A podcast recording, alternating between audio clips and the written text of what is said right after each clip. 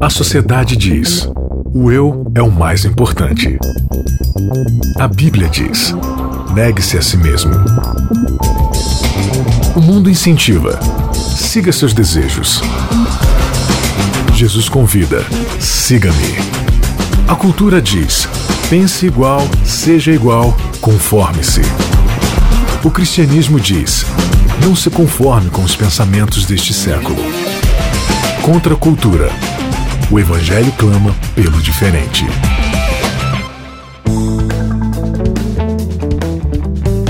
Esse é o Contra Cultura. Aumenta aí o volume do seu rádio, vem com a gente. É, eu sou Bianca Oliveira, muito prazer. O programa agora apresenta séries especiais de três episódios que você pode seguir através de um guia escrito. Se você quiser falar com a gente, mandar o seu comentário, mandar sua dúvida, é, é, ter aí mais informações sobre o Contra Cultura, 12 981510081. Repetindo, 12 981510081. Esse é o número aqui da Rádio Novo Tempo. E antes da mensagem, você, por favor, escreva aí a palavra-chave Contra Cultura pra gente selecionar bem legal o seu comentário, tá bom? É, vou repetir o número 12 981510081. Deixa seu nome e o nome da sua cidade também pra gente poder conversar legal, tá bom? Aqui comigo, Isaac Rezende. Tudo bem, Isaac? Tudo bom, Bianca? E aí, meu amigo ouvinte telespectador? Aqui também com a gente, pastor Tiago Rodrigues. Tudo bem, Tiago? Olá, eu tô bem. Então, beleza. Ó, essa série é, são de três episódios. O nome dessa série é O Chamado da Igreja. Na semana passada, a gente conversou aqui é, sobre o que é igreja e essa semana, Criados para Dominar. Ho, ho, ho, aquela risada. Eu tentei fazer uma risada maquiavélica, mas não rolou, tá? Pensei que fosse uma tosse. Porque vamos fazer hoje a mesma coisa que fazemos todas as noites. Tentar dominar o mundo! Isso! Criados para dominar. E o nosso texto-chave se encontra ah, hoje, é, em Gênesis 1,26. Você pode ler pra gente, Isaac? Semana passada você, você leu. E eu não estou excluindo o pastor Tiago Rodrigues, é só uma questão que o Isaac já estava ali com a Tem, Bíblia é, aberta. tem uma leitura melhor, né? Não. Ai, vocês são tão lisonjeiros. Ah, manda Vamos lá ver. então, 1,26. Então disse Deus: Façamos o homem à nossa imagem, conforme a nossa semelhança. Domine ele sobre os peixes do mar, sobre as aves do céu, sobre os grandes animais de toda a terra e sobre todos os pequenos animais que se movem rente ao chão. Uau. Gênesis 1, 26. A ideia de domínio, ela vem com uma ideia também de algo meio negativo, né? Quando a gente fala, não, vou dominar alguma coisa, até o Pink, o cérebro, o cérebro aí, né? É um negócio meio maquiavélico, vou dominar isso, vou dominar, vou ser uma pessoa que domina a situação, uma pessoa que domina o outro, é um negócio meio, meio estranho, né? Mas o que, que Deus está querendo dizer com domínio, Pastor Tiago? Bem, eh, a gente precisa entender que esses- essa conotação negativa da palavra domínio, ela é resultado do- das relações com o pecado, né? Resultado do impacto do pecado. Se a E gente do tá pecado falando da aí... semântica. Hã? E do pecado da E semântica. do pecado da semântica também. Mas com essa coisa anterior ao, ao pecado, pensando nesse fato sendo descrito como anterior ao pecado, então a gente tem aí, a gente tem que pensar no domínio como sendo algo sem nada desse negativo, sem opressão, sem exploração. A gente, nós somos colonizadores por natureza, mas antes disso a gente não era, né? Antes nós não fomos criados para ser assim. Então esse domínio tem muito mais a ver com cuidado do que com exploração. Com administração, É. né? Eu gosto muito da palavra cuidado. É. Eu gosto muito da ideia de Deus nos colocou para dominar, na ideia de cuidar. Deus colocou, Deus cria a, a, a criação toda, ela, ela tem um desenho, parece que do, do inanimado para o animado e quando chega no animado são seres me- menos ah, mais limitados até um ser um pouco com mais capacidade que é o ser humano e Deus então coloca o ser humano como sendo, olha, daqui para trás tudo aquilo que eu criei é menor do que você, é mais simples do que você, e você precisa cuidar, não explorar, né? Você é melhor do que eles, então você tem que cuidar deles. É essa a ideia de domínio que tem na, em Gênesis 1:26, né? Agora, pra- por que esse privilégio, né? Esse domínio? Por- Deus não podia cuidar ele mesmo? E Qual foi o propósito de Deus em dar esse, domínio, permitir esse domínio pra é gente? muito interativo, né? Porque nós fomos criados à sua imagem e semelhança. E uma das características de Deus é o domínio. né? Então, se nós somos imagem e semelhança, a gente também tem que ter domínio. E aí ele coloca uma hierarquia, né? Que essa, essa ideia de domínio também vem dessa, desse contexto de hierarquia. E, e essa ideia de serviço, na verdade, né? Cooperação, né? Cooperação, sim. Mas tem, o ser humano ele é colocado como alguém acima da natureza comum, né? Mas nessa responsabilidade de cuidado, de administração, né? De responsabilidade. Então, se não há essa ideia de responsabilidade, a gente cai na ideia de um domínio explorador, que é o domínio que a gente entende hoje. O domínio ruim, né? É, porque a gente tem, o- olhando pro, pro texto de Gênesis e olhando para como Deus cria as coisas e olhando até mesmo para a relação de Deus com os seres que ele domina, a relação dele é de um domínio que cuida, de um domínio que promove o bem, de um domínio que entende quem essas criaturas são e que como elas podem ser melhores e tal. Ah, eu acho bacana pensar que quando Deus cria o ser humano para dominar essas coisas, para ter domínio, ah, ele cria essa relação, né? Ele cria esse relacionamento onde você é melhor, você tem mais oportunidades, você tem mais capacidades. Aqueles que têm menos, eles estão sob sua responsabilidade. O que a gente inverteu ah, compl- completamente. A gente criou a coisa de que aqueles que são menores, têm menos capacidades, seres e natureza, seja como for, até mesmo nas relações humanas, que eles se colocam na condição de, serem, de servir, de ser explorados, de serem sugados o máximo possível. E aí Deus mostra que desde o início não é esse o plano, a gente inverteu aquilo que Deus planejou para ser. Deus planejou para ser que quem tem mais cuida de quem tem menos. É, no próprio contexto do, do pecado, a gente ainda consegue observar isso um pouco, né? O, o rei, o, o presidente, o, o, o regente dominante, qual o propósito dele? É de cuidar de uma nação, de um território. É o de cuidado. É claro que aí os interesses pessoais vão entrar. Mas qual o propósito desses, dessas pessoas? É o de cuidar, de administrar, de dar condição de todo mundo exercer aquilo que eles Sim. precisam exercer. né? Então é essa mesma ideia. O homem vai ser o rei da terra, digamos assim, mas o rei ele tem o objetivo de cuidar de tudo. E eu acho que até, né, fazendo esse link com o Novo Testamento, quando Jesus vai dizer que o maior no reino de Deus é o que mais serve. Uhum. Então, se o homem é o maior, ele é o que mais tem que servir. Né? Esse é o nosso propósito. E nós estamos aqui pra sermos é, é, não deuses. né? Tem gente que quer, né, ser deus aqui nessa terra, Pequenos né? deuses, Mas pequenos de deuses, pequenos exatamente. deuses, é. estamos aqui pra, pra, pra é, irradiar a, a luz de Deus, né? Estamos aqui pra representar Uhum. Deus, né? Então, esse lance de cuidado, já que ele cuida, a gente também tem que cuidar, né? Eu gosto muito de uma, de uma frase que tem de um, de um movimento né, de, de missão urbana lá de, de São Paulo, que é porque ele fez, a gente cuida, né? Eu acho Uhum. a muito Vi- bacana na. Vila Madá, né? É, Vila da Madalena. na, na- na- na companhia da Vila, né?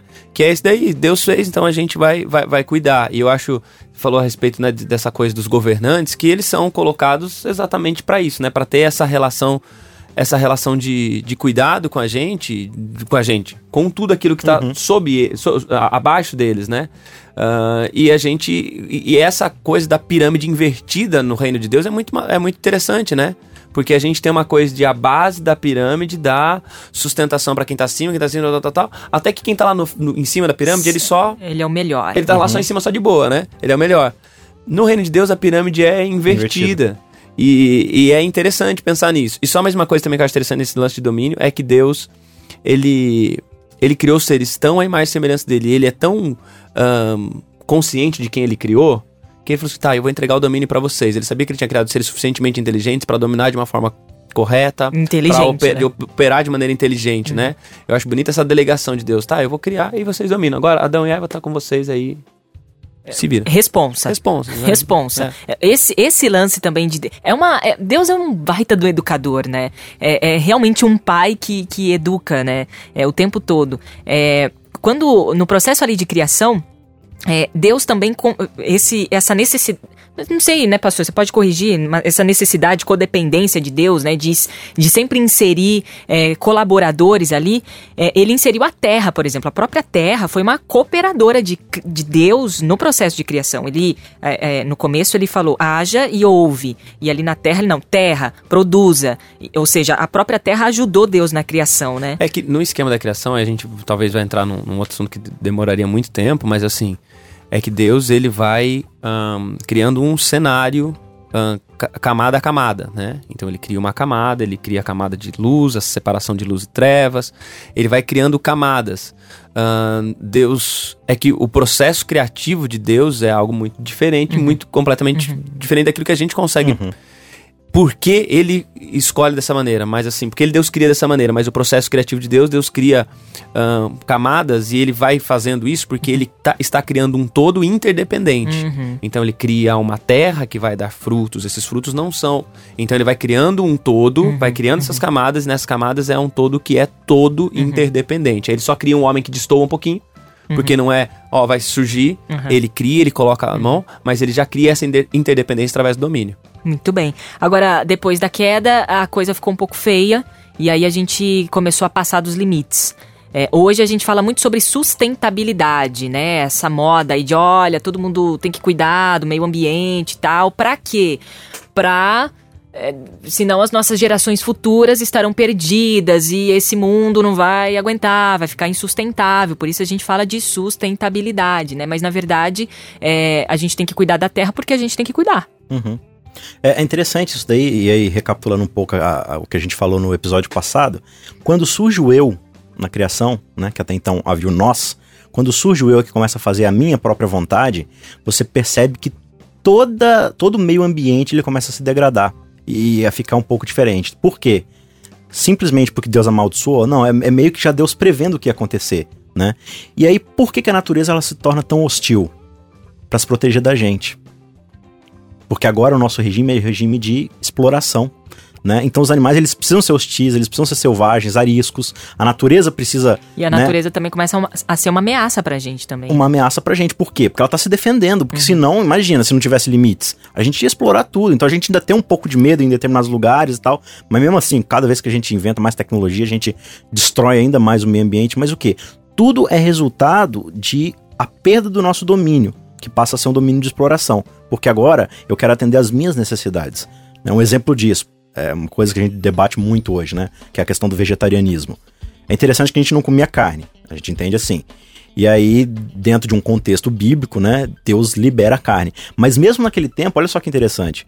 Naquele tempo, para você comer carne, como é que você fazia? Você pegava uma ovelha, um boi, uma galinha, colocava no seu quintal, cuidava dela, alimentava ela, ficava um tempão. E aí, quando ela estava pronta, você abatia e se alimentava. Para você comer um boi, alguma coisa assim, era só num caso extremo de festa, era uma iguaria. Né? Hoje, como é que você faz para comer carne? Você vai no supermercado e pega. Por quê? Porque tem uma indústria que coloca as vacas e os animais ali todos Totalmente exploratório, né? numa condição assim, né? Não vou falar desumana porque não são humanos, mas assim, uma coisa muito cruel. É desumana pelo sujeito que faz, né? É pelo sujeito que Ele faz. deixou de ser humano no sentido bíblico por fazer exatamente, porque ele não tem domínio, ele tem exploração. Então, assim, a gente pega um pedaço de bife e ele não tem rosto. Eu não cuidei, eu não tenho empatia, né? Não tô comendo com aquele ele. bicho, né? É, não, eu tô comendo aqui um pedaço de proteína. Mas o que acontece? Ó, pra você cuidar desses bichos do jeito que se cuida na indústria, tem um peso muito grande na- no, no ecossistema. Questão de água, oxigênio, camada de ozônio, essa coisa que você já deve ter visto em algum documentário. Tudo por quê? Você destrói a terra pra quê? Pra você comer um pedaço de bife. Pra satisfazer o meu apetite, o eu. Né? Então o eu, ele se torna explorador em vez de administrador. E é, eu acho muito, muito, não sei se vocês vão se lembrar bem disso, talvez vão, se não também, não importa. é que tinha uma época em que se falava, na, na época da, de quando teve Eco, Eco 92, Hum. eu não lembro que ano foi, mas eu sei que naquela época pra cá e tal, teve tendo muitas conversas e surgiu a, a conversa de ecologia, de cuidar do meio ambiente, surgia no contexto religioso como sendo uma pregação da nova era, né? De não, porque a gente tem que cuidar. E a galera, tipo, que era cristã e que era bíblica, falava, não, isso aí é uma conversa que não tem nada a ver com Bíblia. Ecumenismo. É, é, o ecumenismo e ti- tinha até gente que escreve, que escreve sobre. Não, que isso é um negócio que não tem nada a ver e tal, que a gente não pode cair nessa e tal. E assim, a gente precisa, acho que uma, uma coisa que vale a pena a gente pontuar pensando nessa coisa do domínio é a motivação. Ah, bem, se alguém tem a motivação de cuidar da natureza porque entende que Deus está em todas as coisas, essa ideia meio panteísta, bem, essa daí não é a nossa motivação. Ah, se alguém tem a motivação de porque quer deixar um futuro melhor para as futuras gerações, também essa não é a nossa motivação. Mas isso não pode fazer com que a motivação errada dos outros exclua o fato de que a gente precisa ter uma atitude. A gente precisa ter uma atitude em relação ao meio ambiente, a gente precisa ter uma atitude em relação às coisas que Deus criou, mesmo que outros estejam tendo a mesma atitude com motivação errada. Então a gente precisa ter uma motivação. E, e quando a gente pensa em criação, eu acho muito interessante pensar assim, que na agenda, na, na mentalidade evolucionista, a gente tem que se tornar sustentável porque a gente precisa preservar o futuro. Na mentalidade criacionista bíblica, a gente mantém, a gente cuida do meio ambiente porque a gente tem uma relação com o nosso passado. É da onde a gente veio, não para onde a gente vai. A restauração das coisas é a intervenção sobrenatural de Deus. Não vai ser a gente fazendo isso, fazendo aquilo. Mas por que que eu me responsabilizo? Por que que eu cuido? Porque eu vim lá da origem, eu fui feito em mais semelhança de Deus e lá Deus me deu um domínio de cuidado. Isso faz sentido, isso, é, isso tá dentro do propósito. É, né? É, a, é a, a razão por que, por exemplo, por que eu tenho que ser sustentável? Porque Deus me fez pra ser assim. Não é por aquilo que vai ser, Uhum. ah, não é porque o mundo vai durar pra todo sempre. Não é por isso. Não tem a ver com o futuro, tem a ver com o passado. Tudo bem. É, é, o nome dessa série é o chamado, o chamado da igreja, né? E no episódio anterior a gente falou, é, tentou definir aqui, discutimos sobre o que é igreja. E, e- e muitas vezes é, a gente acaba confundindo é, o lance de igreja e, e culto. E, e aí acaba distorcendo algumas coisas. Eu acho que é legal a gente definir certinho pra gente poder, nos próximos episódios, até ter um desenrolar melhor. Culto e igreja são a, a mesma coisa? Isaac. Não, não são a mesma coisa. Culto é, é um ajuntamento coletivo, de novo, né? De pessoas redimidas e tal. Então a gente se junta pra celebrar aquilo que Deus tem feito por nós, pra recarregar nossas forças, enfim, e pra declarar, né, publicamente ali em família, quem ele é por nós o que ele tem feito por nós. Aprendemos, enfim. Agora, igreja é um negócio que nós somos enquanto corpo de Cristo, né? E o pastor Tiago falou aqui um pouco mais cedo, enquanto corpo de Cristo em serviço, né? Com propósito. Uma igreja com propósito, como diria Rick Warren, né? Então a gente possui um propósito, que ele é edênico, como a gente falou lá atrás, que é o de levar a glória de Deus para todas as nações, de levar a bênção de Deus para as outras pessoas. Então aquilo que a gente faz no culto, no prédio que a gente chama de igreja, não pode ser confundido com o que a gente chama de igreja enquanto propósito. Nós somos igreja enquanto seguindo o propósito que Deus nos deu, Deus nos deu, que é o de abençoar as pessoas, que é o de nos relacionarmos com essas pessoas e, claro, e por que não, tá lá em Gênesis, cuidar do planeta Terra, Exatamente. né? Restaurar, a palavra-chave da Bíblia é restauração. Né? E aí, lá Apocalipse, você vai ver: Eis que faço novas todas as coisas. Mas não é porque ele vai fazer novas todas as coisas que a gente vai sair destruindo tudo. A gente tem que aprender a como administrar. Porque mesmo as coisas novas, se você não aprendeu a cuidar de alguma coisa hoje, como é que você vai cuidar de coisas novas? Né? Então é todo um processo de aprendizado de volta pro nosso propósito original. Pode falar. Posso? Pode. É que esse lance do, do- do reino. Pensando, o, o reino de Deus, né? Deus vai fazer nova todas as coisas e o reino de Deus será consumado e estabelecido de forma definitiva quando Cristo voltar aí tudo bem. Sim. Mas esse reino é inaugurado com a presença de Cristo. Quando Jesus vem à terra e tal, ele passa isso pra igreja. Então, assim, a igreja é esse sinalizador de que as coisas vão ficar melhores. E como é que a gente sinaliza? A gente sinaliza transformando dentro daquilo que é possível nessa, nessa, nesse contexto de pecado, transformando aquilo que já está, nós- com aquilo que nós já nos relacionamos. Então, assim, a igreja é esse sinalizador e, e pensando nessa coisa de culto e igreja, ah, o culto é um evento, né? A igreja tem uma existência contínua. E nessa existência contínua que não termina quando o culto acaba, que continua com a vida de cada um dos seus membros, porque mesmo estando diferentes, o que nos une não é o espaço, é o propósito. Eu, bem, acabou o culto, cada um vai para sua casa, mas o propósito continua reinando na cabeça de cada um. Então, essa igreja precisa entender que como sinal desse reino que está por vir de coisas novas, a gente vai nos nós vamos nos relacionar com o mundo assim, ó, Jesus está vindo, ele vai fazer novas todas as coisas. Você quer saber um pouquinho como é que, vai, como é que vai ser isso no futuro? Então a gente tá aqui para mostrar como um dar um ah, eu gosto muito de uma, de uma expressão do que diz o seguinte, que a igreja tá aqui para dar essa van premier do reino de Deus, né? Que é esse negócio de, olha, é, vai ser assim, vai ser desse jeito. E, a gente, e é, na nossa relação com a natureza é isso que a gente é chamado para fazer, né? Ó, dá uma- agora a gente só tá assim, olhando pra Deus e buscando dele um propósito. E olha como é que já está. Imagina quando ele vier de vez e consolidar e não tiver mais problema, como é que vai ser? Agora a gente tá dando essa, essa premiere É. do jeito certo, ou a gente tá mostrando, não, a, a igreja é a mesma coisa que vocês aí do mundo, só que a gente faz culto. É. é, é- é a noção de igreja a gente tá em passado é, essa, é, né? é o mesmo sistema de exploração, é o mesmo sistema de não se importar com nada e com ninguém, só comigo mesmo, mas eu faço culto. Uhum. É, eu, eu achei interessante a gente colocar isso, porque sempre a gente vai voltar. O que é igreja? O que é igreja? A gente tem que ter consciência para todos os episódios aqui que a gente for discutir, porque de fato, às vezes, a igreja, ah, tá, não é aquela estrutura, tá, mas é culto, né? Ah, eu vou pro culto, né? Eu vou pra igreja, igreja é isso, igreja. Enfim, a gente tem que ser contra a cultura em relação a isso também. né? Olha que interessante, você como cristão, você pegaria a Bíblia, rasgaria ela? Sem propósito? Ou pra algum consumo? Seria, você pegaria o papel da Bíblia pra anotar recado? Não, Pra anotar recado de telefone? Você usaria o papel pra acender fogueira? não. Por quê? A Bíblia é o quê? Não tem ideia dela ser sagrada, né? Ela é revelação de Deus, Revelação- certo? A Bíblia fala que a natureza também é revelação de Deus. Sim. Então por que, que a gente pode destruir a natureza? Cara, a gente pode falar, não, não é tão sagrado quanto a Bíblia. Eu não sei, a discussão não é essa. A discussão que a, a natureza revela o caráter de Deus. E quando a gente destrói, a gente está destruindo a oportunidade de pessoas verem o caráter de Deus na natureza. E nós somos a representação de Deus nessa terra, né? Sim. Nós estamos revelando o caráter dele. Uma representação de Deus não destrói a outra representação. Exatamente. E, e- e nesse Com lance de- canibalismo, né?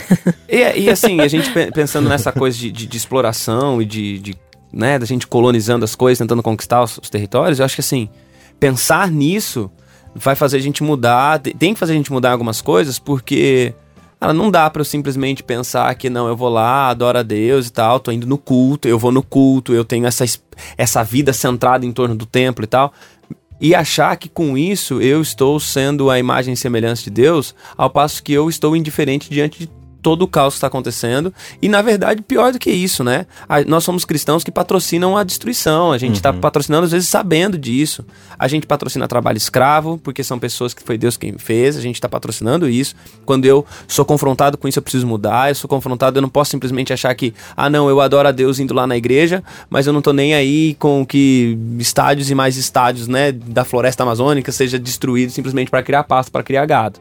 Então, assim, eu não posso simplesmente pensar passivamente diante disso e achar, não, tá tudo bem, ca- ca- cada coisa é uma coisa. Não tem essa. Deus criou, quando a gente falou das camadas, Deus criou um todo interdependente exatamente pra gente saber que não tem esse negócio de cada coisa é uma coisa. Tudo é tudo. Muito bem. Agora, é, pra gente tornar a coisa prática, né? É, às vezes a galera tá ouvindo a gente e fala assim: ah, tá bom, eu sei que eu tenho que cuidar da natureza, mas o que, que eu tenho a ver com a queimada lá na Amazônia? É, como é que eu vou recuperar, é, sei lá, o rio Tietê aqui de São Paulo? Ou.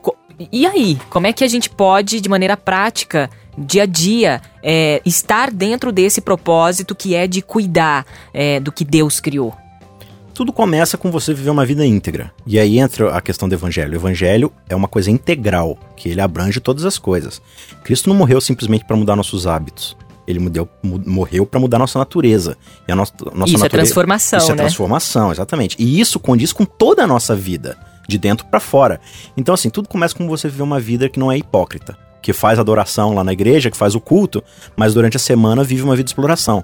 O pastor falou aqui sobre é, a gente patrocinar a exploração. Né? Você sabe que determinadas coisas que você consome, elas só são possíveis graças à exploração, à destruição. Comece boicotando essas coisas. Comece a viver uma vida um pouco mais natural. A própria ideia do vegetarianismo, né? Não é, não é por uma questão de, tipo assim, de regra, de imposição. Faz bem pra sua saúde? Faz, mas ela também ajuda o meio ambiente.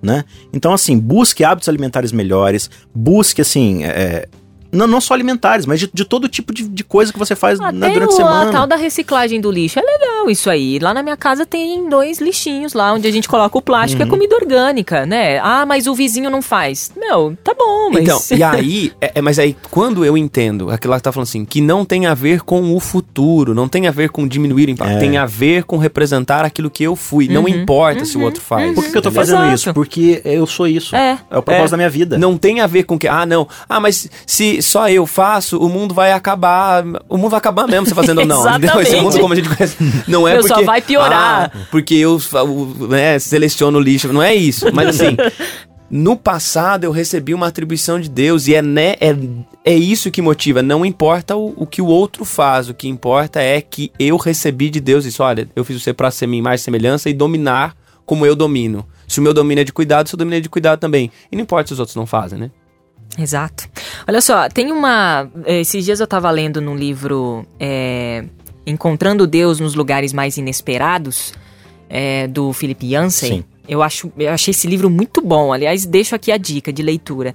E aí, em determinado trecho lá do livro, ele fala que chegou, depois da queda das Torres Gêmeas, chegou um, um fulano lá e ele tinha, né, o Philip Yancey tinha é, é, publicado um artigo sobre a queda das Torres Gêmeas e tal, e, e- e repercutiu muito. E esse cara abordou ele um dia lá numa entrevista e falou assim: Ei, deixa eu te perguntar uma coisa. Onde estava Deus na queda das Torres Gêmeas? E aí o Philip Yancey ficou surpreso e olhou pra ele e falou assim: E onde estava você na queda das Torres Gêmeas? É, mostrando que Deus, ele está em todos os lugares, mas a gente precisa torná-lo visível, né? Porque nós somos a representação dele aqui, né? Então, onde está Deus? Não, Deus está em todo lugar, mas você precisa torná-lo visível. Você precisa ser Deus, né? Mini deuses, né, Isaac? Não Deus no egoísmo, né? Eu sou Deus, eu Não. posso tudo. Não Deus no poder, né? Mas Deus na, na, na- na essência, na- no comportamento, Sim. né? de novo, entendendo qual é a real característica do caráter de Deus, que é o de dar, é o da abnegação. Né? A gente pensa muito na autopreservação. E o pastor falou: até nossas motivações para preservar o planeta são de autopreservação. Sim. Eu, eu preservo para não ser destruído. Nosso propósito não é esse. Nosso propósito é o de dar. E quanto mais eu dou, menos eu exploro, menos eu destruo, menos eu estrago. Então, assim, compartilhar, por exemplo, as coisas que eu tenho. Né? Eu, eu, às vezes, eu fico assustado com o tanto de comida que eu jogo fora. Porque assim, eu não tenho filho, sou casado ali. Aí você compra uma porção para duas pessoas, acaba estragando, joga fora. Meu, mas por que eu tô jogando fora e não dando para alguém que não tem? Por que eu tô esperando estragar sabendo que eu não vou comer? Entendeu? Então já diminui o impacto. Pessoas mais comem com menos impacto. E pessoas mais comem, ponto, né? Uhum. então, assim, a gente tem que repensar as nossas atitudes para entender que o evangelho é isso que abrange todas as coisas. E parar de viver para si mesmo. Quanto menos a gente vive para si mesmo, mais a gente vive para o outro. E, e é Jesus, né, Deus, tentando restaurar esse domínio é, distorcido o tempo todo, né? É, é, é o que esses nossos episódios estão tentando mostrar, esse lance de restauração, né? É, a gente consegue, por nós mesmos, restaurar alguma coisa, Pastor Tiago? Não. não. Não, a gente, da gente mesmo, a gente não consegue, né? Na verdade, a gente, com o pecado, a gente perdeu qualquer habilidade de fazer o bem fazer boas coisas por nós mesmos, né? Tiago fala que todo bem procede do Pai das luzes, em quem uhum. não há uhum. mudança nem variação, então, ou seja, é dele que vem. Se a gente faz alguma coisa boa, é dele que vem. Se a gente consegue produzir algum tipo de transformação, se a gente consegue ser elemento transformador de alguma coisa, é dele que vem. Eu acho bacana você falar esse negócio, né? De, de, você contou a história do Felipe Ansem, uh, porque é Deus, Deus visita uns aos outros, Deus nos visita através uns das dos pessoas. outros, através das pessoas. E a gente visita esse, eh, a gente consegue estender, né? A gente gosta da ideia de ser o corpo de Cristo, porque é a extensão do Cristo, né? A gente consegue fazer Cristo chegar nas pessoas através da, da dessa nossa interação com elas. É um caminho para mudança, mas o, a transformação de fato não é a gente que faz, é o próprio espírito e é essa colaboração que ele quer, né? Que a gente realmente reflita a imagem dele e ele termine a obra, né? Não a gente. A gente uhum. é, tem essa, essa vontade de consertar as pessoas e a gente não tá aqui para isso. O nosso chamado foi é, para ser salvo e não para sentar ali na igreja é, e esquentar banco e, e dizer só tô aqui para receber o culto né? Uhum. A gente está aqui para, de fato, é, ser a imagem e semelhança de Deus por fora e por dentro e sermos caminhos de esperança, de vida, de salvação e o resto é com Ele, a gente só está cooperando. Bom, o Contra a Cultura termina aqui, que pena, dá vontade de discutir isso bastante. É, a gente falou sobre sustentabilidade, mas ainda tem um episódio semana que vem para a gente falar sobre justiça e misericórdia, que vai dar muito pano para manga e a gente convida você para essa discussão também. Isaac, valeu, até o próximo episódio. Obrigado, Bianca, também. Valeu, Pastor Tiago. Valeu. Valeu você que fica aqui com a gente, né, discutindo e refletindo. Esse é o Contra a Cultura, o Evangelho clama pelo diferente. Até semana que vem. Contra a Cultura. O Evangelho clama pelo diferente.